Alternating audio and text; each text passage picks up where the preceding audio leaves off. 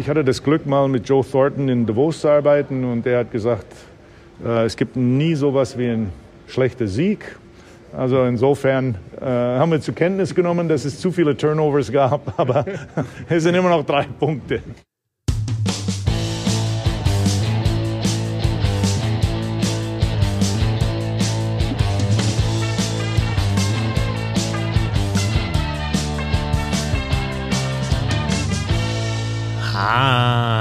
Bitte. Schön, dass ihr dabei seid. Ich bin Christoph Fetzer. Bissel Hockey geht immer. Es gibt keinen schlechten Sieg, sagt Terry Kreis. Und damit, Bernd Schwickerath, wäre eigentlich das Spiel gegen Österreich auch schon zusammengefasst. Es war jetzt wirklich keine gute Leistung, aber unter dem Strich zwei, äh, drei Punkte, 4 zu 2 Sieg. Äh, der zweite Sieg bei dieser Weltmeisterschaft. Ja, dann brauche ich ja gar nicht sagen, ne? Also schlecht gespielt, drei Punkte geholt, zweiter Sieg innerhalb von 24 Stunden. Weiter geht's gegen Ungarn und Frankreich. Macht es gut. Tschö. Ciao, ciao. So kennen wir dich, genau. Ja, da. Der Mann ist sein Geld wert. Der Mann ist sein Geld wert. Wir wollen natürlich, wir wollen natürlich ausführlich über dieses Spiel sprechen. Vor allem auch über eine Reihe, die sich belohnt hat, die sogenannte äh, vierte Reihe. Äh, wen designiert ihr da als vierte Reihe? Bitte? Wen designiert ihr da als vierte Reihe? Wer ist das bei euch? Achso, Entschuldigung, äh, Moritz Müller. Wir meinen, wir meinen natürlich die, die, die Vojo-Reihe, ja? die nennen wir jetzt nicht vierte Vojo. Reihe, ja? die Vojo-Reihe. Ja. Mit ähm, Wojtek Stachowiak, die hat, ist natürlich rausgest äh, hat rausgestochen.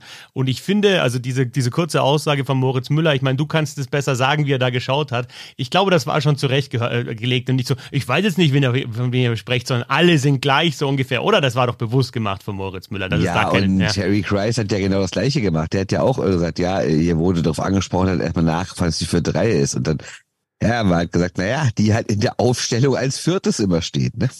Genau. Aber die macht natürlich auch, spielt auch wie so eine klassische, was ich, Bottom-Six-Reihe, aber macht eben jetzt auch wichtige Tore in diesem Spiel. Bevor wir anfangen, äh, sagen wir Dankeschön, denn das Crowdfunding ja. läuft wirklich richtig geil und ähm, jetzt sind wir fast schon am, am nächsten, äh, haben wir fast schon das nächste Level erreicht und es läuft so gut, Bernd, dass du dir überlegt hast, ja, hey, Tampere war schon gut, aber wenn Deutschland dann vielleicht auch noch in Riga spielt, kann man auch hin. Ja, genau so ist es wirklich. Also ihr wisst ja, es ist echt nicht alles ganz günstig hier und äh, ich musste ja wirklich überlegen, ob ich das mache, aber weil es so gut läuft, habe ich gesagt, komm, ich fliege auch nach Riga, wenn die deutsche Mannschaft in das spielt. Die Wahrscheinlichkeit ist ja mittlerweile relativ hoch, dass sie ihr Viertelfinale erreicht. Also man weiß es noch nie, da werden wir auch gleich drüber sprechen. Aber es sind noch zwei Spiele, es ist Ungarn und Frankreich und wenn man davon ausgeht, dass die Dänen ja noch gegen die drei Top-Teams spielen und da vielleicht nicht so viele Punkte holen, sollte die deutsche Mannschaft wahrscheinlich das Viertelfinale erreichen. Das würde dann in Riga stattfinden, weil sie ja nicht Erster oder Zweiter wird. Ähm, ja, und dann habe ich mich entschieden, dann auch nach Riga zu fliegen, um euch auch da ähm, vor Ort von berichten zu können oder von vor Ort berichten zu können. Und diesen deswegen mache ich diesmal das, äh, das Dankeschön. Der liebe Herr Fetzer hat mir eben die Namen rübergeschickt von denen, die heute dran sind. Und ich lese vor. Steffen, Steffen, Markus, Markus. Also jetzt kommt nicht jeder Name zweimal, keine Sorge, das sind die jeweils verschiedene Personen. Oliver, Niklas, Dirk, noch ein Markus, Marco, Klaus und Daniel. Also ich vielen, vielen Dank nochmal für eure Unterstützung ähm, ja, ich hoffe, ihr habt auch Spaß hier mit diesem Podcast und ja, weiter geht's. Es war äh, mühsam. Äh, wir hatten äh, optisch, optisch äh, war es nicht ein Spiel, was, äh, was wir normal spielen, mit Scheiben, äh, Scheibenkontrolle, saubere Spielzüge. Das war es nicht. War auch nicht zu erwarten gegen Österreich, eine Mannschaft, die viel nach vorne presst, pusht. wir haben auch thematisiert eine Vorwärtsbewegung, ähm, dass wir oberhalb der Bullypunkte ähm, einfach zu viele Scheibenverluste hatten für unser Geschmack. Und dann laufen sie diesen schnellen Konter. Der hat den einen oder anderen überzähligen Angriff. Aber wenn wir es gut gespielt haben mit Scheibenbesitz und den Pass durchgebracht haben, hatten wir auch einige äh, gute Chancen im Angriff. Insgesamt äh, gab es da eine oder andere Scheibe, der uns entkommen ist in der Defensivzone. Äh, das wurde dann ein bisschen hektisch, aber es war immer jemand dabei, der äh, eben die Situation entschärft hat. Mühsam, sagt Harry Kreis. Ich fand, das vor allem nach dem ersten Drittel war echt die, bis jetzt würde ich sagen, sogar schwächste Leistung. Ähm, ja, wie war es auf der Tribüne? War es da genauso mühsam? War mehr Tempo drin, dass wir vielleicht auf der Couch nicht gesehen haben? Was ist dein Eindruck gewesen? So, es war sehr mühsam. Ich muss sagen, ich fand den Start ja noch ganz gut. Also direkt fällt das 1-0 und danach, äh, ich meine, ich habe es mir aufgeschrieben, die Österreicher haben nach zwei Minuten 17 Sekunden dreimal Icing gespielt. Also das heißt schon wirklich, dass die deutsche Mannschaft da gut Druck gemacht hat. Dann fällt auch das frühe 1-0 und ich dachte jetzt, gut, ich bin jetzt nicht von einem, von einem Kantersieg ausgegangen, dass die jetzt irgendwie 10-0 überrollen oder so, aber ich dachte, okay, dieses Dänemark-Spiel hat anscheinend wirklich was freigesetzt. Jetzt ist dieser erste Druck weg. Jetzt kommt man so ein bisschen ins Rollen. Aber dann so ab Mitte des Drittels oder sagen wir mal so ab der sechsten, siebten Minute ist dieses Spiel so ein bisschen gekippt und dann hat Niederberger schon mal zwei richtig starke Saves äh, auspacken müssen. Übrigens generell fand ich Niederberger ein sehr, sehr starkes Spiel. Ähm, ja, und dann fällt dieser Ausgleich durch Wolf wirklich verdient. Also ich kann die deutsche Mannschaft nicht beschweren. Und eher, so habe ich es auch in meinem kurzen Text geschrieben, ich fand dann eher das 2-1 durch Turomi fand ich dann wieder schmeichelhaft und auch bezeichnend schon wieder ein Solo, ne? Weil irgendwie hat, finde ich, überhaupt nichts in puncto Zusammenspiel geklappt. Die, die vier Tore, die gefallen sind, drei davon waren Soli, oder sagt man Solos, ich bin mir gar nicht sicher, ehrlich gesagt. Und das vierte war halt eins ins Leere. Also richtig vom Zusammenspiel her gab es vielleicht fünf vernünftige Angriffe in diesem Spiel. Sonst war sehr viel Stückwerk, sehr viel alleine gehen, sehr viel, was mache ich hier gerade eigentlich, sehr viel Puckverluste, so wie Harry Kreis gesagt hat, über den Bully-Punkten. Also damit meint er natürlich zwischen Bully-Punkten und blauer Linie. Das war schon sehr, sehr zäh, ehrlich gesagt. Ja, bei, bei dem Tuomi-Tor Tor war zumindest vorher noch die äh, Ablage von Stachowiak mit dabei, aber dann geht er natürlich selber vor. Äh, Sturm geht aus dem eigenen Drittel durch, kriegt einen Querpass von El und marschiert dann Stachowiak selber natürlich mit diesem Solo und dann noch das äh, Empty-Net-Goal hinten raus von Nico Sturm.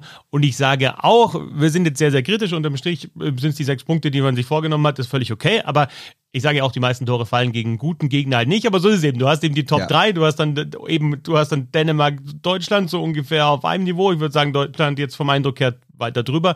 Und dann hast du halt Österreich, Frankreich und Ungarn. So ein bisschen ist die Gruppe halt eingeteilt und ja, dann reicht dir vielleicht auch mal eine nicht so gute Leistung gegen die kleineren Anführungsstrichen Gegner, um die drei Punkte zu holen. Ja, und vor allem, wir dürfen ja nicht vergessen, dass in den ersten Spielen hieß es jetzt jedes Mal, super gespielt, das Ergebnis hat nicht gepasst. Diesmal war es halt umgedreht. Ne? Das Spiel war nicht gut, aber das Ergebnis hat gepasst. Und ich glaube, äh, zu dem Zeitpunkt des Turniers nimmt man das lieber. Am Anfang kann man da wirklich nochmal sagen, ja gut, okay, das Ergebnis war jetzt nicht so, wie wir es wollten, aber es geht ja hier drum, auch so einen kleinen, einen kleinen Entwicklungsschritt zu machen, gerade bei der Mannschaft, die erst vor, vor dem Turnier zusammengekommen ist. Jetzt zu dem Status des Turniers geht es nur noch um Ergebnisse die spielen dieses 1-3-1, das heißt, der Verteidiger ist immer weit hinten, die Scheibe tief spielen und holen, das war nur manchmal der Fall, häufig war es ein Rim. Dann kamen die mit Tempo, einfach ein kurzes Spiel zur Mitte und, und weg waren sie. Und ähm, für uns als Mannschaft, wir wollen aggressiv spielen, aber du musst fast aggressiv mit angezogener Handbremse, weil wenn die Scheibe an dir vorbeigeht, dann ist es plötzlich ein überzähliger Angriff. Und so gab es ähm, auch für diese Spielweise hatten wir ein bisschen Mühe, äh, eben unser, unser Tempo und unsere Balance zu finden. Das ist schon auffällig, finde ich jetzt. Ähm, Deutschland spielt anscheinend lieber gegen Gegner, die dann auch mehr teilnehmen, wo man selber dann mal mit, mit Tempo umschalten kann. Harry Kreis hat dieses 1-3-1 in der neutralen Zone angesprochen. Wenn man auf der, aus Dänemark Spiel zurückblickt, war es da auch so, wenn Dänemark kompakt war in der neutralen Zone. Da hat Deutschland ja nicht so genau gewusst, wie man dann durchkommt. Und dann eben, wenn man die Scheibe nach dem tief gespielten Puck nicht wiederholt, dann gibt's halt die Möglichkeit für den Gegner auch zu kontern. Und das haben die Österreicher ja auch geze äh, gezeigt. Also die Balance da zu finden, einerseits, Harry Kreis hat ja auch gesagt, aggressiv zu spielen, andererseits hat dann wieder die Konter abzusichern. Und trotzdem sage ich, ja, jetzt hast du natürlich nochmal zwei so Spiele oder ähnliche mit Ungarn und Frankreich, aber da musst du im Viertelfinale möglicherweise oder ziemlich sicher kriegst halt wieder einen anderen Gegner. Insofern, ja, kaum hast du dich dann vielleicht auf die Spielweise eingestellt, kommt dann wieder die andere. Ähm, ich finde jetzt gar nicht, wenn die Punkte kommen, ist es gar nicht so wild, dass Deutschland da ab und zu mal Probleme hat. Nein, ich sag ja, jetzt geht es um Ergebnisse. Trotzdem ist mir das manchmal ein bisschen zu einfach. Das kennt man ja auch aus anderen Sportarten, dass man irgendwie sagt, ja, das liegt uns nicht so, das Spiel zu machen. Der Gegner zieht sich so weit zurück, da sind nicht so viele Räume. Ich finde, es muss trotzdem der Anspruch an der deutschen Eishockey-Nationalmannschaft sein, dass man die österreichische Nationalmannschaft ein bisschen souveräner besiegt, gerade wenn von deren drei Top-Talenten nur eins dabei ist, weil zwei andere verletzt sind. Übrigens mal ganz kurzer Side-Fact ist es nicht großartig, dass Leute einmal erzählen, so, ja, seitdem es Red Bull die Akademie gibt, dann hat doch das österreichische Eishockey so einen Riesenschritt gemacht. Und jetzt gibt's ja diese drei Talente, Reinbacher, Kaspar, Rossi.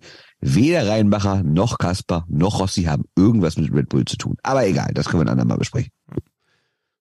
Ja, ich kann jetzt von meiner Reihe oder glaube ich auch von, von Vojos Reihe sagen, dass das halt ein einfaches Eishockey ist, sage ich mal, Nord-Süd. Jetzt nicht so viele äh, Faxen irgendwie an der blauen Linie zu machen mit, mit der Scheibe, sondern wenn halt das, diese, diese hochprozentigen Plays nicht da sind, dann geht halt die Scheibe tief und dann äh, versucht man es uns wieder zu holen. Und ähm, ich hatte so ein bisschen das Gefühl, dass, dass die Chancen, die die Österreicher heute hatten, immer so das Ergebnis waren, ja, weil wir halt äh, das ganze, die ganze Sache zu kompliziert machen wollten. Und wir tun gut daran zu realisieren, dass auch die restlichen Gegner, die wir jetzt haben, dass es sehr schwer wird.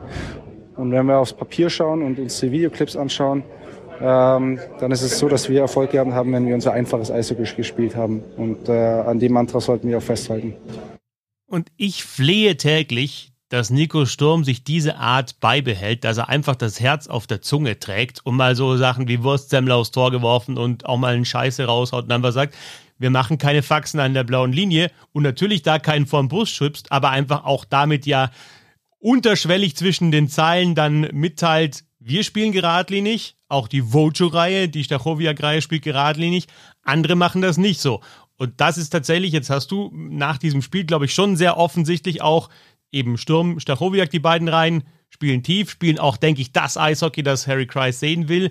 Die anderen, bisschen zu kompliziert, vor allem eben die, in Anführungsstrichen, erste Reihe mit Kahun Peterka, der sogar dann zwischenzeitlich rausrotiert ist oder hinten raus gegen Österreich und Nöbels. Absolut. Und äh, ja, ich wollte gerade auch, eigentlich wollte ich dich unterbrechen, und weil, weil ich nicht dachte, dass du das gleiche sagen willst wie ich. Also großartig, Nico Sturm ist wirklich ein absoluter Gewinn für diese Mannschaft, nicht nur sportlich, sondern auch nachher. Äh, ich finde auch überraschend, wenn du überlegst, wie lange der schon in Nordamerika ist und wie lange der eigentlich eher gewohnt ist, auf Englisch über Eishockey zu sprechen, wie gut der das auf Deutsch tut, ohne irgendwelche Phrasen, ohne irgendwelche Anglizismen. Also ein absoluter Gewinn. Äh, er kam auch gestern so in der Mixzone an und musste dann schon wieder, wie nach jedem Spiel, diverse Interviews von Radio und Fernsehen, natürlich auch bei den ausländischen Kollegen geben und kam so an und hat, glaube ich, ein bisschen gehofft, diesmal an uns vorbeigehen zu können und hat dann gesagt, na gut, dann bleibe ich jetzt stehen. Und da haben wir ihm auch gesagt, Kollege, dann darfst du halt nicht so gut Spiel nicht so gut reden. Ne? Das ist halt dein Problem. Dann wollen wir halt mit dir sprechen. Also, zurück dazu. Ähm, ich fand, er hat gar nicht mehr zwischen den Zeilen die Leute kritisiert.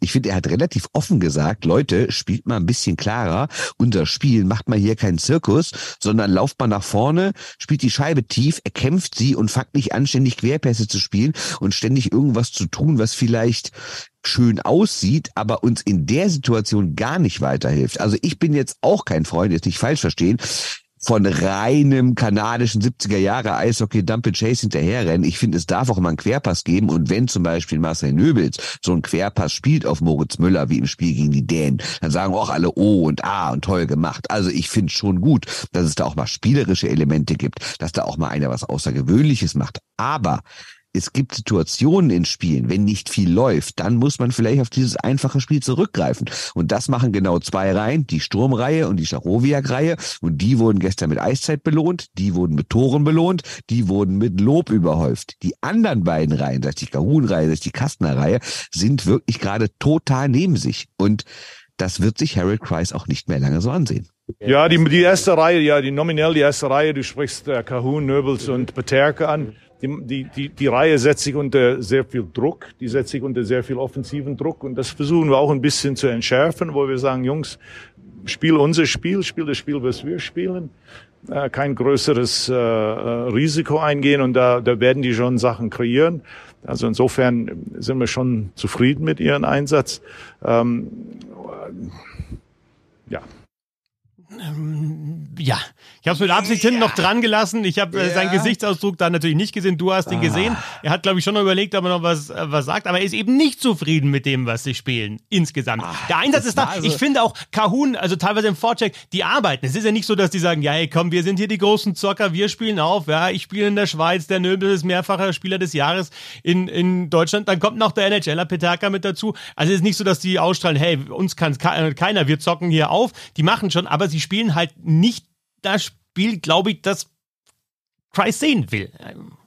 Du kennst doch bestimmt dieses äh, legendäre Tuchel-Video, als er noch bei Mainz war, ne? Du machst nichts für unser Spiel, ne? Ja, über Und den Parker das, war das, glaube ich, oder? Ja, genau. Aber, ja, das ja, hat mich daran erinnert, so weil wenn man sagt, äh, spielt unser Spiel, heißt das ja aktuell, sie spielen es eben nicht. Und das finde ich ist schon eine harte Kritik, weil Harold Kreis ist ja auch keiner, der normal öffentlich seine Spieler hinrichtet. Ne? Und ich finde, für seine Verhältnisse ist, spielt unser Spiel schon eine sehr, sehr harte Kritik, weil es ja impliziert, sie tun es nicht. Und ich weiß nicht, ob ich dauerhaft so weit gehen würde, weil wie du richtig sagst, da sind natürlich auch schon gute Momente bei. Also wir können jetzt, dürfen jetzt nicht so tun, als würden die alle ein völliges Katastrophenturnier spielen. Da wird gar nichts klappen. Aber in den letzten beiden Spielen hat mir da vieles nicht gefallen. Da war mir das Vielleicht ist es auch so im Kopf, so jetzt kommen die einfacheren Gegner auch, also vielleicht will man es auch gar nicht, aber es passiert automatisch. Man denkt, es kommen die einfacheren Gegner, da kann ich vielleicht mal was anderes machen, weil da habe ich vielleicht den Tick mehr Zeit, den Tick mehr Raum und da bin ich auch individuell einfach besser als meine Gegner. Vielleicht liegt es auch daran, keine Ahnung. Ist jetzt von mir auch eher mehr, mehr gemutmaßt, aber es kam mir ein bisschen so vor, als würde man jetzt mal ein bisschen was versuchen wollen. Und das hat dann vielleicht auf dem Niveau trotzdem nicht funktioniert der Rückgrat dieser Mannschaft ist, dass jeder für den anderen arbeiten. Dass, dass wir wirklich das Gefühl haben, wir können jede Stürmerei aufs Eis schicken, unabhängig, was der Gegner aufs Eis schickt. Und das ist auch eine, it's a hard working line, oder? Die arbeiten gut zusammen. Uh, die sprechen auch viel miteinander. Die haben eine gute Chemie. Und uh, it's three hard working guys, die auch sehr um, diszipliniert and, and they play the right way. Uh, they play the right way, alle drei. Da geht es natürlich jetzt um die äh, vierte Reihe. Äh, wen designiert ihr da als vierte Reihe? Bitte? Wen designiert ihr da als vierte Reihe? Wer ist das bei euch? Ja, ist schon gut. Also über die, die, die Stachowiak-Reihe spricht er jetzt in dem Fall, ne? Ähm, Harry Kreis. Ist schon gut, Moritz Müller. Ist okay, wir haben es verstanden. Ja, alle sind gleich, ist okay. Nee, aber it's a hard working line. Genau. Die arbeiten hart was wiederum nicht heißt, dass man sich, dass nicht alle hart arbeiten, aber die spielen halt, äh, äh, weiß ich, the right way. So will er es haben. Und so spielen sie es auch. Und so haben sie es gut gemacht. Stachowiak mit Tomi eh schon die ganze Zeit eben dieses, dieses Paar. Ja, und dann noch aktuell Justin Schütz mit dazu. Alle schnelle Spieler, alles geradlinige Spieler. Läuft. Ja, und das war halt eben nicht nur jetzt so. Das fällt natürlich besonders auf, wenn sie Tore schießen und andere schießen dann keine Tore. Das war ja schon im allerersten Spiel so. Ich habe ja schon mal gesagt, dass hier während des Spiels ähm, die paar Daten eingeblendet werden auf der äh, auf dem Videowürfel Übrigens sind diese Daten sonst überhaupt nicht verfügbar, was ich mich total nervt. Und ein anderer Punkt auch noch, ähm, der Puck springt irgendwie ein bisschen komisch, was sicherlich, oder was sicherlich, was eventuell wieder mit dem Chip zu tun hat. Das hat auch Nico Sturm gestern Abend gemutmaßt. Mir gefällt das alles gar nicht. Aber zurück zu, zur vierten Reihe. Ähm, diese Daten, die auf Videowürfel standen, standen. Da war direkt im ersten Spiel gegen Schweden gab es da individuelle Expected Goals Werte und da war Herr Schütz ganz vorne. Ne? Also auch schon im Spiel gegen Schweden hat die vierte Reihe wirklich Zug zum Tor. Äh, wen designiert ihr da als vierte Reihe? Bitte? Wen designiert ihr da als vierte Reihe? Wer ist das bei euch? Okay, es war das letzte Mal. Ich, es ja, war das letzte ja, Mal. Ja. Alles klar. Also ich kann dir sagen, ich sage äh, Stachowiak, Tuomi, Schütz. Übrigens haben alle mittlerweile getroffen. Schütz hatte vorher schon getroffen. Dann jetzt am Freitag haben Stachowiak und Tuomi getroffen. Ähm, ja, kann auch nicht jede Reihe von sich behaupten, dass da alle schon ein Tor gemacht haben. Doch, die zweite auch. Auch Sturm, El und Soramis haben schon getroffen. Alle drei ähm, lauf- und kampfstark, machen einen überragenden Job, ähm, haben wir von Anfang an schon das ganze Turnier, wie auch euch, gut gefallen. Ähm, Spielertypen, die man eigentlich immer nur mögen kann. Moritz Müller über eben diese Reihe mit Parker Tormi, der in Straubing gespielt hat vergangene Saison, mit Justin Schütz in München, der ja wechselt zu, ist es jetzt schon fix? Ja, ich glaube schon, ne? Köln ist schon bekannt gegeben worden, oder? Ist, ist man noch gerührt? Ich denke schon, ja. Ja, genau. Ja, ja. Und halt Wojtek Stachowiak, der sowieso, ich meine, die, die, die Geschichte ist einfach sensationell, finde ich. Also der war ja, wir haben es ja verfolgt, Fabian Huber hat immer wieder auch drüber geschrieben, auch erzählt bei uns im Podcast, der war ja eigentlich schon weg in Ingolstadt. Also der hat unter Schäden mhm. einfach überhaupt keine Rolle gespielt und den wollten sie ja nicht abgeben. Und dann macht er in dieser Saison einen so großen Schritt. Ich habe mir das in der, ja. in der letzten Saison, also 22, äh, 21, 22, unter Doug Shedden schon gezeigt, hey, der hat echt Tempo, der hat auch, der geht auch zur Bande, der, der, der, der spielt spielt wirklich gutes, dynamisches Eishockey. Irgendwas fehlt ihm. Dann verliert er wieder eine Scheibe, dann geht ihm was nicht aus, dann hat er den Zug zum Tor nicht, dann kommt der letzte Pass nicht an. Irgendwas fehlt. Aber du hast gesehen, der kann was. Der kann was und der will das auch zeigen. Und Mark French hat's, irgendwie hat er den, den Schalter gefunden, hat ihn, glaube ich, nicht umgelegt, sondern nur leicht angeschoben, nur leicht so angestupst. Und er spielt so eine Mega-Saison schon in der DEL dann auch sogar in, in den Playoffs, wo mir dann gedacht habe am Anfang, okay, boah, jetzt ist er nicht mehr so auffällig, tastet sich daran, spielt dann im Finale auch wirklich auffällig und spielt jetzt bei der Weltmeisterschaft und ist jetzt wirklich in dem Österreich-Spiel ja nach vorne der beste deutsche Spieler gewesen. Und macht natürlich auch ein überragendes Tor. Die Österreicher spielen Mann gegen Mann in der, in der defensiven Zone kann man das vielleicht manchmal ausnutzen äh, mit den schnellen Mannwechseln sozusagen und äh, ja, das habe ich probiert zu machen und dann war ein Platz frei und äh, einfach zum Tor gezogen. Dann war das Ding drin. Da war das Ding drin. Einfach mal einmal durchgekreiselt durchs Drittel. Auch so ein klassischer Stachowiak, die Scheibe lang gehalten. Dann merkt er, okay, wird nicht so richtig angegriffen. Die spielen weiter Mann gegen Mann, zieht vors Tor, macht die Bude. Geiles Tor. Natürlich irgendwie auch ein bisschen schläferig von Österreich, kann man sagen. Aber er hat's, jetzt war nicht einfach nur ein bisschen gezockt, sondern hat es halt auch noch gesagt, Pre-Scout vorher, ähm, das kann passieren und dann hat er es auch gelesen. Also, geiler Eishockeyspieler. Ja, die ganzen drei, ne? Also die gefallen mir echt gut. Zumal die sicher auch, also das äh, Lustige ist ja, dass die ähm, sich vorher vielleicht gar nicht so doll verstanden haben. Ne? Also, also jetzt nicht, dass sie es nicht gemocht haben, aber Pakatomi hat ja auch gesagt, dass er und Justin Schütz sich in der Liga auch mal ein paar heiße Duelle geliefert haben, ne? dass sie auch mal so gut aneinander gerastet sind. Und äh, sie hatten doch vorher noch nie zusammengespielt irgendwie, haben sich hier erst so richtig kennengelernt, aber mittlerweile würden sie auch außerhalb des Eises viel machen, würden natürlich auch viel über Eishockey reden, die Spiele besprechen, aber würden sich auch so, so richtig gut verstehen. Also keiner ist mit dem anderen auf dem Zimmer, wobei das kann ja auch mal ein Vorteil sein. Ne? Sie treffen sich dann immer nur so außerhalb des Zimmers. Aber ähm, ja, läuft gut. Manchmal, manchmal gibt's ja sowas, ne? Du kennst dich gar nicht, du kommst da zusammen und innerhalb von ein paar Tagen merkst du einfach, ey, irgendwie klickt was zwischen uns. Ne? Und dann kommt natürlich auch immer das Selbstvertrauen, ne? dass du denkst, hey, wir werden auch gelobt innerhalb der Mannschaft, in der Öffentlichkeit, vom Trainer. Ähm, du merkst ja dann auch selber, ob du gut oder schlecht spielst. Und wie gesagt, ab dem ersten Spiel, Schütz hatte diesen relativ hohen Expected Goals Wert, also zumindest hoch im Verhältnis zu seinen Mannschaftskollegen. Und äh, ja, das hat die, glaube ich, so ein bisschen äh, trägt die das gerade durchs Turnier. Ne? Nochmal zu Stachowiak, ähm, der ja der finde ich Körper, auch, der Mann. Ne? Ja, genau, also hat er, ja. Aber ja. obwohl er gar nicht so, der ist so, er wirkt so, ja, fast immer noch so, so sehr zurückhaltend, äh, schüchtern, ne? Also ich finde auch so die. Ja, das habe ich ja schon mal gesagt. Das ist für die auch alle ja auch ein bisschen was Besonderes, dass hier, dass die hier so einen langen Gang lang latschen müssen vom Eis und dann steht erst das offizielle Fernsehen, also ich glaube, da steht erst quasi diese IHF-Kameras, dieses in Anführungszeichen Weltbild, wie man das ja immer nennt. Dann kommen, dann weiß ich nicht, dann kommt das Sport 1 Interview, dann kommt Magenta, dann kommt das ZDF, dann kommt die ARD, dann kommt's Radio, dann kommt die internationalen Reporter, dann kommt die IHF-Reporter, dann kommt sowas wie NHL.com und dann stehen da noch wir als, als, als deutsche schreibende Reporter. Also das ist auch wirklich ein langer Gang und das ist man ja so auch nicht gewohnt, dass man so viel Aufmerksamkeit bekommt. Ne? In der, also die meisten Spieler, wenn sie nicht gerade Kapitän sind, die werden ja vielleicht in so einer DEL-Saison vielleicht fünfmal interviewt oder sowas, ne? Also das ist für mich schon was anderes, ne? Ist auch noch jung, ist 23, du darfst nicht vergessen, er ist ja nicht mal deutscher Muttersprachler, also er ist in, in Polen geboren, in Gdansk, er war ja zwischenzeitlich auch in, in Michigan, also da, ich finde das dann schon auch beachtlich, wie er die Interviews äh, gibt und auch noch einer, der dann ja auch mal vielleicht ja ein bisschen bisschen schneller irgendwie auch so, ein, so, ein, so einen persönlichen Eindruck rausgibt, nicht so lange überlegt, was auch ganz interessant ist, finde ich, dass du einfach mal ein bisschen mehr, ja, einfach wie, wie Nico Sturm, ein bisschen Herz auf der Zunge, finde ich eigentlich ganz, ganz cool. Äh, von Wojtek Stachowiak, der Mann, der ja dieses wunderschöne Tor geschossen hat, äh, schönes Solo und ja, dann hat die deutsche Mannschaft dieses Spiel gewonnen gegen Österreich mit 4 zu 2. Bernd, du hast vorher schon Nico Sturm auch nochmal angesprochen, seine Rolle, die er da spielt. Jetzt haben wir oft Moritz Seider auch gehört. Moritz Müller hören wir eigentlich immer, genauso wie Harry Kreis nach den Spielen, weil das hat einfach Bundestrainer und Kapitän, die kommen auf jeden Fall. Seider haben wir jetzt in dem Fall mal nicht gehört, haben sich mal andere in den Vordergrund gespielt. Also ein Stachowiak war da, auch ein äh, Justin Schütz und ein Pakatomi aus der Reihe eben, weil die diese Leistungen gezeigt hat. Wie ist die Chemie und auch, ja, so, ja, die, wer sind die, die Führungsspieler in dieser Mannschaft, in der deutschen Nationalmannschaft? Ja, also ich du hast es schon genannt, ist ja auch kein Wunder, wer am meisten spricht. Ne? Also ganz klar Müller als Kapitän, Seider als nominell bester Spieler, Nico Sturm natürlich als als der Mann in der Offensive. Und bitte nicht vergessen Matthias Niederberger, ne? der wirklich, ähm, also ja, gegen Dänemark sah es von den Statistiken her nicht ganz so gut aus. Und auch gestern gab es natürlich so eine Phase, da waren nicht so viele Schüsse und direkt ein Gegentor.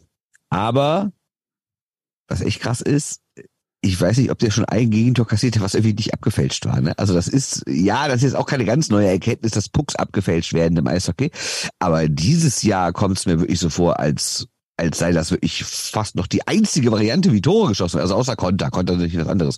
Aber sobald so ein, so ein Angriff aus dem normalen Spiel entsteht, wenn eine Mannschaft schon ein bisschen länger vorne drin ist, da wird alles abgefälscht. Also, um nochmal die Frage zu beantworten, du hast das eine Achse, ne? Du hast Niederberger, Müller-Seider und dann vorne Sturm. Das sind für mich so klar die Führungsspieler. Ob das auch intern immer so ist, dass die am lautsten reden, weil zum Beispiel Matthias Niederberger habe ich mal so kennengelernt, als sei der nicht unbedingt ein großer Lautsprecher, der geht dann eher durch Leistung voran.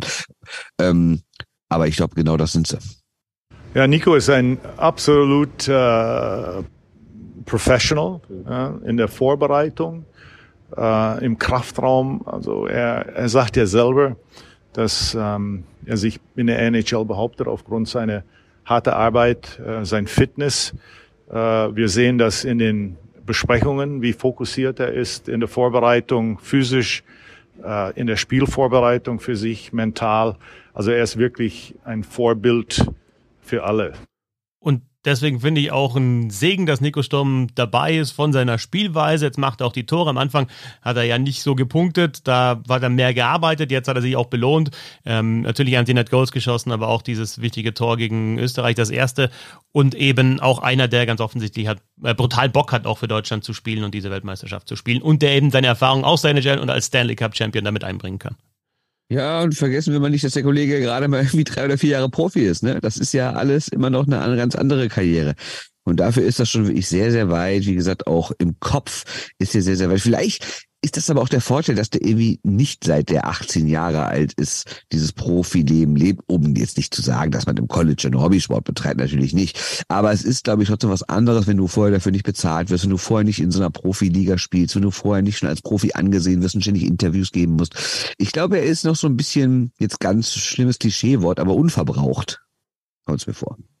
Und also ich finde, das tut, äh, tut gut. Also sowohl auf dem Eis als auch abseits des Eises. Und ja, ja jetzt nach, Typ, keine ja, Frage. Ja. Mm, sechs Punkte aus fünf Spielen, nach den drei Niederlagen jetzt also zwei Siege für Deutschland. Jetzt sieht es in der Tabelle äh, wirklich sehr, sehr gut aus. Klar, Dänemark hat ein Spiel weniger, hat acht Punkte, aber haben wir auch schon gesagt, wir haben die die äh, leichteren Spiele schon gehabt. Es gibt bei einer Weltmeisterschaft keine leichten Spiele, muss man dazu sagen. Aber keine Laufkundschaft. Eben, ja, genau. Es gibt keine Laufkundschaft. Nee, nee, Laufkundschaft gibt es keine. Aber also Deutschland hat sich jetzt rangesaugt an Dänemark und will natürlich noch vorbeiziehen in der Tabelle USA, Schweden, Finnland. Das war so zu erwarten. USA immer noch mit äh, zwölf Punkten aus vier Spielen in dem Moment, in dem wir aufnehmen. Also perfekte Bilanz wie in der anderen Gruppe, die Schweizer. Äh, nach USA, Schweden, Finnland kommt dann Dänemark, dann Deutschland, Frankreich, Ungarn und äh, Österreich. Für Deutschland geht's ja, weiter. Sollen wir kurz darüber reden, wie die Schweizer schon wieder durchdrehen? Weil die da irgendwie gegen drei Hobbymannschaften gewonnen haben, reden die ja schon wieder vom Titel. Das ist wieder sensationell, was in der Schweiz abgeht. Die beste Mannschaft überhaupt. Und dieses Jahr könnte es passieren. Also, und ich sage gar nicht, dass die schlecht spielen. Ganz im Gegenteil, die Schweiz spielt super. Aber sollen wir nicht erstmal abwarten, wie die mal gegen eine Top-Mannschaft spielen, bevor hier irgendwie wieder was erzählt wird? Also, es ist schon wieder, es ist jedes Jahr das Gleiche. Jedes Jahr fliegt die Schweiz durch die Vorrunde und alle sagen, wow, ist die Schweiz gut. Dieses Jahr sind sie dran. Und meistens dann im Viertelfinale Ende, ja, ich weiß, sie sind jetzt auch zweimal ins Finale gekommen, so ist nicht, 13 und 18. Und da, natürlich hat das, haben die eine tolle Entwicklung genommen. Natürlich sind da auch sehr gute Spieler bei und sie schaffen es auch besser als andere Nationen, ihre NHL-Spieler am Ende des Jahres, trotz langer Playoffs teilweise, nochmal rüberzuholen. Deswegen will ich gar nicht schlecht über die Schweiz reden. Mir geht's nur immer um diese übertriebene Euphorie, die da herrscht. Deswegen bleibt doch alle mal locker, Leute. Der Katzen die haben wir doch nachher wieder groß. Ja, und Hischia und Siegenthaler kommen, aber Dreiseitel und Grubauer nicht was ist da los? Warum spielen die nicht für die deutsche Nationalmannschaft? Ja, weil die halt eine Runde früher auch aus, rausgeflogen sind. Ich denke, wenn, äh, wenn Dreisattel eine Runde früher äh, rausgeflogen wäre mit den Oilers, dann wären die Chancen auch größer gewesen, dass der kommt zur Weltmeisterschaft. Trotzdem muss man auch wirklich sagen, Bloß, ah, wenn deine schon, Mannschaft mit drei Siegen startet, aber ein anderes, ne? Ja, genau, auf jeden Fall, genau. Ähm, ja, du hast gesagt, äh, die, die, also Hobbymannschaften äh, waren natürlich jetzt ein bisschen zu flapsig von deiner Seite. Ne? Kasachstan geschlagen davor, dann die Norweger, die haben immerhin Henrik Haukeland zwischen dem Pfosten, nicht zu vergessen. Ja, sicher. Und Slowenien zum Auftakt 7-0, also 3 0 Sieger. Und dann jetzt aber auch die Slowaken 4 2 geschlagen. Äh, ja, gespannt, wie sie jetzt gegen die äh, Kanadier spielen und dann eben gegen die Tschechen. Äh, Back-to-back das Ganze noch eben jetzt Samstag, Sonntag. Da können wir dann nach dem Wochenende schon mehr sagen, wie gut die Schweizer wirklich sind. Und vor allem entscheidend ist ja dann das Viertelfinale möglicherweise, wenn sie Erste werden, ja sogar gegen Deutschland. Aber das alles noch Zukunftsmusik. Also, bevor das alles zu harmonisch wird, ein Thema müssen wir natürlich noch ansprechen. Es gab ja gestern einen Social Media Post äh, der deutschen Eishockey-Nationalmannschaft und der Post an sich Ach, der war gar nicht so dramatisch. Nun bin ich einer, der Worte wie Stolz eher mit der Kneifzange anpackt, aber grundsätzlich war das halt so, ja, naja, ich fand den, äh, ich fand den noch halbwegs in Ordnung. Also es geht darum, die hat, äh, die deutsche Nationalmannschaft hat ihr Mannschaftsfoto, was ja immer erst während des Turniers gemacht wird, weil ja dann erst klar ist, wer alles kommt und wer nicht kommt, hat's gepostet. Ähm, ja. Und dazu gab's halt dann so einen Spruch, wie das halt dann häufig so ist, ne? Das war dann irgendwie, das ging schon so ein bisschen Richtung Kalenderspruch. Das war irgendwas mit Stolz und Glaube und Wille und irgendwas, ne? Ähm, Jetzt ist das Problem, dass genau das äh, wieder sehr viele rechte Trolle angelockt hat. Und jetzt sind da so Kommentare drunter oder, oder Zitat-Tweets, äh, wie sowas wie endlich eine echte Mannschaft, die zeigt noch Patriotismus und Stolz und äh, ja, und vor allen Dingen geht es halt vielen darum, dass diese Mannschaft halt augenscheinlich weiß ist. Ne? Und äh, ja, da sind sehr, sehr viele rechte Trolle, die das ausnutzen. Ich hoffe, ohne dem DEB zu sagen, dass er das jetzt damit provoziert hat, weil, wie gesagt, Stolz war eigentlich so das einzige Wort, was man eventuell so ein bisschen kritisieren könnte. Andererseits, äh, naja, das ist halt irgendwie auch so ein normales Sportwort, was in der Kabine an der Wand ist. Und wenn irgendwie die Amis proud sagen, dann ist das ja überhaupt kein Problem für viele.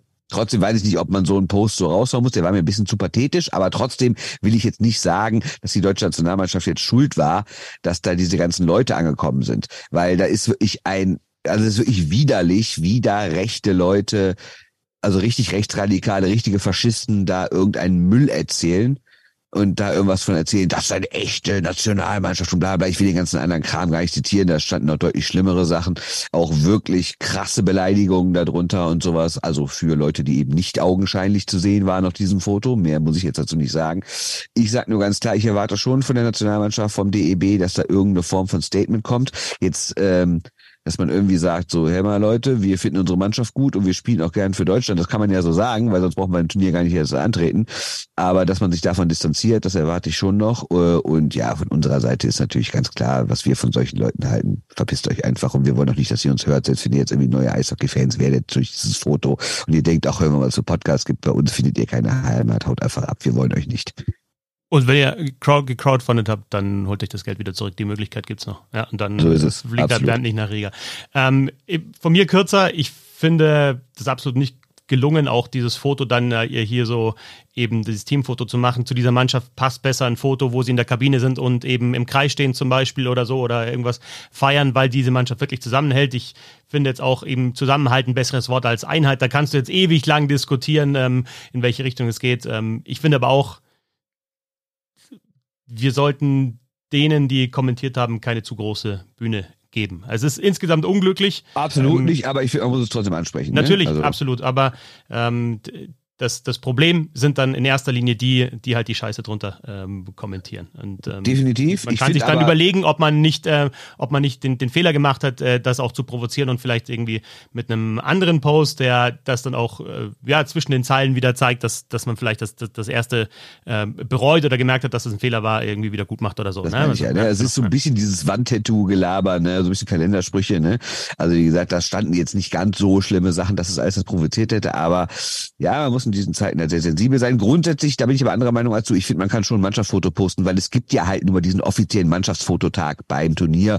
Und ich meine, in dem, weiß ich nicht, in einem Sonderheft, sei es die Eishockey News, sei es im Fußball Kickers, oder sind ja auch Mannschaftsfotos drin. Also das finde ich jetzt generell nicht verwerflich, ein Mannschaftsfoto zu posten. Ne? Ja, schaut mir halt sehr, schaut mir einfach sehr statisch aus und irgendwie so alle im klar, gleichen Outfit. Klar. Aber ne? das ist ja nicht also, das Einzige, was die posten. Ja, die nein, posten ja auch andere Sachen. Ja. Deswegen. Und nicht ich, also ich wollte, also mir, mir, mir war es so wichtig, dass nicht ihr denkt, äh, wir hätten das nicht mitbekommen. Natürlich haben wir das mitbekommen, natürlich haben wir eine Meinung dazu und die haben wir jetzt gut getan. Genau. Und vergesst nicht, Stachowiak ist in Polen geboren, Suba ist in Polen geboren, Kaun ist in äh, Tschechien geboren. Also spart euch einfach eure Scheiße. Grüße nach äh, Finnland und äh, bis bald, Bernd Schickerat. So, also nicht, dass wir jetzt so traurig rausgehen. Ne? Nee, wir haben weiter Spaß an dem Turnier. Wir werden weiter in den nächsten Tagen was machen. Es gibt noch zwei deutsche Vorrundenspiele. Wir werden auch mal auf die anderen gucken. Wir hatten es ja bei Twitter schon angekündigt. Wir werden auch ein bisschen auf die Amerikaner gucken. Ich habe mit Lane Hudson gesprochen und Alex Tuck. Und wenn die Amis mal dieses Jahr ein bisschen mehr reißen, dann äh, werden wir uns auch da mal ein bisschen mehr drum kümmern. Es gibt noch andere Themen. Es wird noch eine WM äh, vergeben. Dann werden wir auch mal vielleicht ein bisschen genauer auf die Schweizer gucken, auf den künftigen Weltmeister. Und äh, ja, dann ja, bleibt bei uns das Turnier nimmt jetzt gerade so richtig Fahrt auf. Ein bisschen mehr als eine Woche ist es noch. Und danach, müssen wir ehrlich sein, sind wir auch mal froh, wenn wir ein bisschen Pause haben. Pause hat übrigens auch Kyle Dubas, aber da reden wir ein andermal drüber. Ja, absolut. Ja. Das kommt, alles andere kommt momentan ein bisschen zu kurz, aber ist ja wirklich so, dass wir ja auch fast jeden Tag dann eben ja was produzieren zur, zur Weltmeisterschaft und äh, du ja auch jeden Tag dann auch im Stadion bist beim Training oder bei den Spielen. Insofern dann äh, NHL äh, kommt alles zu seiner Zeit auf jeden Fall. Ach, kurze Sache noch. Heute bin ich nämlich nicht da, sondern heute machen wir bei uns hier am See. Wir haben die anderen deutschen äh, Journalisten mal eingeladen. Wir machen heute eine schöne Grillveranstaltung hier bei uns am See.